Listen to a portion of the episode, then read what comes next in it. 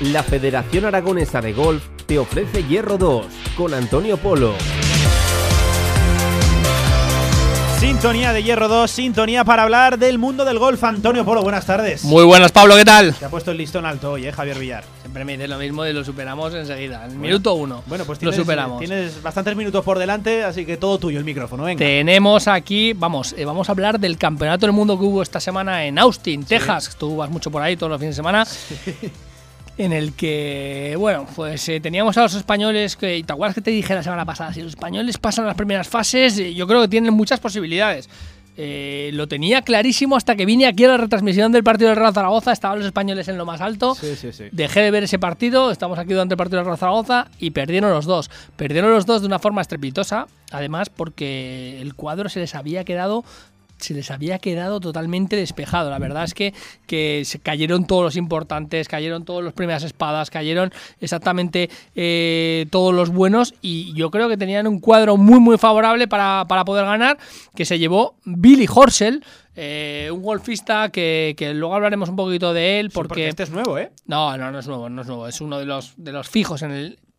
Este, digamos, no es de los primeros espadas del PGA Tour, pero es de, de la clase media. Vamos a decir del PGA Tour, la clase media del PGA Tour, que ya no le gustaría pillar. De. Exactamente, pero, pero es verdad que es que es un, un golfista que lleva muchos años en el PGA Tour, ha ganado torneos, eh, de los que de los que compite, de los que se quedan en el top 30, otros 40, top 50.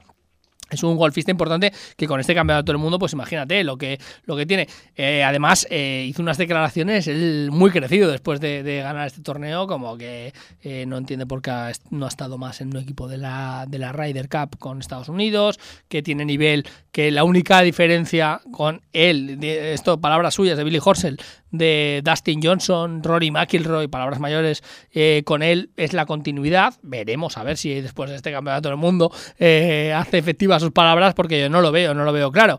Porque también sí que es verdad que en la final fue una final contra Scheffler, el golfista local, él jugaba en su, en su campo, en su estado, en Texas, el, el- todo el público iba con él. Yo creía que iba a ganar Scheffler en esa final, pero la verdad es que fue una final lamentable. O sea, fue horrible, fue bochornoso. Malísimos golpes los dos eh, y hasta Billy Horsell lo reconoció y dijo al final, mira, pido perdón a los espectadores por esta bochornosa final. Se fueron todos los primeros espadas y la verdad que yo creo que ha caído mucho, que cayó eh, mucho en la audiencia en retransmisiones, porque al no haber eh, tantos golfistas importantes al final, eh, pues pues, en este, en este formato más play es lo que tiene. Es eh, si los golfistas, como es un, formato de eliminatoria, si los importantes van cayendo en las primeras rondas, pues va perdiendo importancia. Nosotros porque teníamos a los españoles ahí, estuvimos ahí intentando que los españoles, eh, pues bueno, pues si llegaran a alcanzar buenas rondas, pero al caer también ellos, yo creo que aquí en España también muchísima gente dejó de verlo porque, porque no había un golfista de referencia. Estaban estos dos y él dijo, lo reconoció, que eh, lamentable el partido de la final, porque, eh, por ejemplo, creo que entre los dos hicieron un birdie únicamente en 18 hoyos y la verdad que es un bagaje muy muy pobre, eh, que lo único que ganaba, uno ganaba el hoyo ah, por el fallo del otro, más que por el mérito suyo. Y él mismo sí que lo reconoció y dijo, pido perdón a los espectadores porque, porque no, ha sido, no, no ha sido el mayor espectáculo de que podamos haber hecho. Antonio, no sales del Zaragoza y te metes Pues sí, sí. en una Pues final de gol La- tremenda. las dos cosas, vi. imagínate, imagínate qué fin de semana.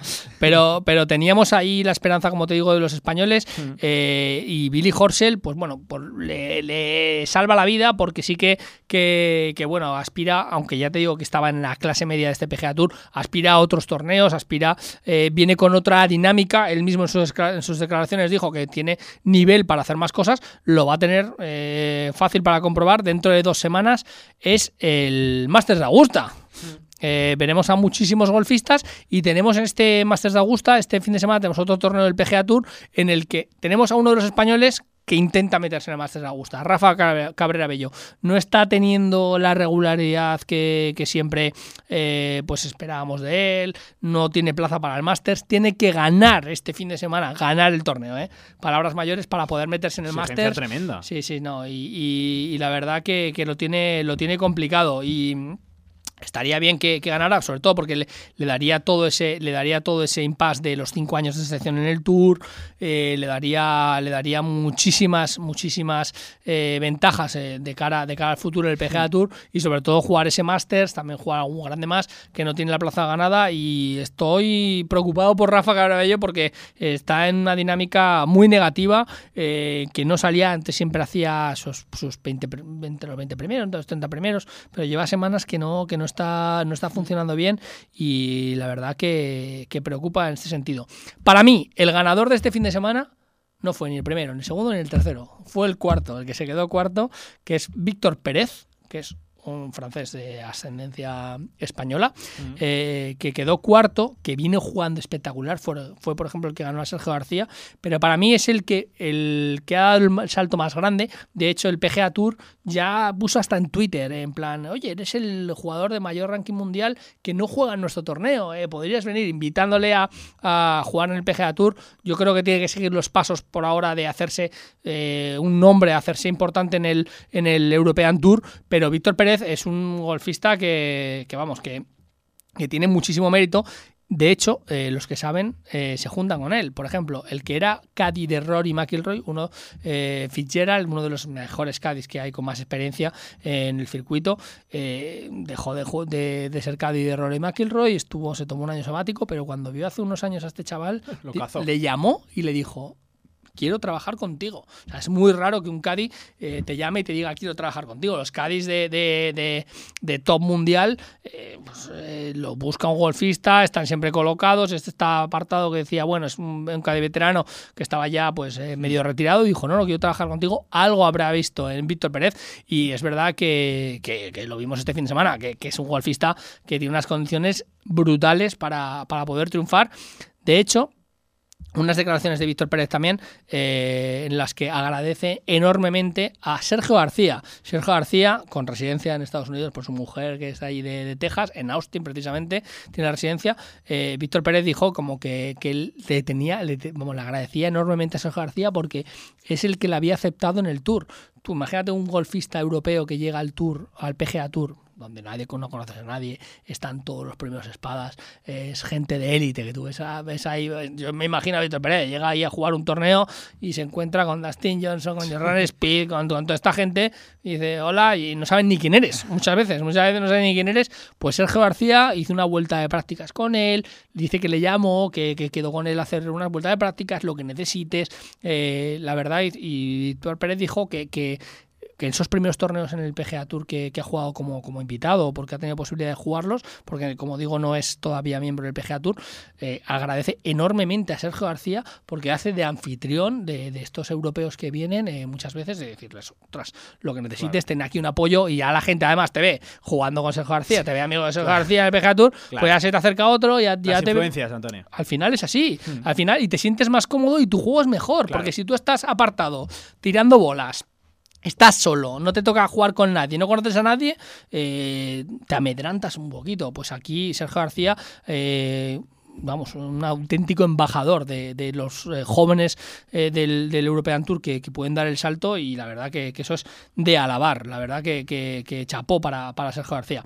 Este fin de semana tenemos este torneo, como te digo, pero es la antesala del Masters de Augusta. La semana que viene nos pondremos modo Masters eh, porque, porque ya digo, es, es uno de los torneos que, son la referencia, uno de los, de los grandes del, del golf y, por ejemplo, tenemos en cuarentena a Bruce Kepka. Creo que no va a poder jugar Bruce Kepka este torneo por lesión. Es un golfista que, ya yo lo dije hace días. ¿eh?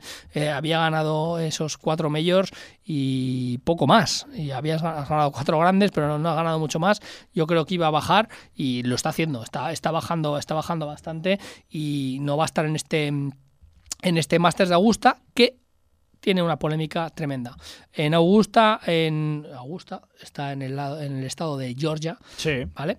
Eh, y hay una, una polémica enorme ahora en Estados Unidos por eso, porque eh, han sacado una ley, eh, no nos vamos a meter en el tema de las leyes, mm. unas leyes, bueno, pues un poquito también pues, afectan a, disparidad racial, aceptan una serie de cosas y han pedido a los golfistas que no jueguen. Hay un, un boicot, pero bastante grande en Augusta para que se cancele el Master de Augusta. No va a suceder, pero eh, la verdad que hay unas manifestaciones enormes y han creado muchísimo, muchísimo revuelo para que no se juegue uno de los grandes. Esto es como si de repente te dicen que la final de la Champions no se, no se juega. Así que estaremos muy pendientes la semana que viene de Rafa Cabrera Bello, si puede meterse en, esa, en ese Master Augusta ganando este torneo de este fin de semana, que lo veo complicado, y la semana que viene nos ponemos modo Masters con detalles, con historias, con curiosidades de este torneo, uno de los más importantes del mundo. Fíjate, hemos hablado de Rafa Cabrera Bello, hemos hablado también de Víctor Pérez, que has dicho que es un nombre para apuntarse. Yo me lo he apuntado ya, eh, de cara al futuro. Va a ser muy bueno. El positivo de Bruce Kepka, que parece que no va a poder jugar y. No, positivo no, lesión. Eso, lesión, perdón, efectivamente. Y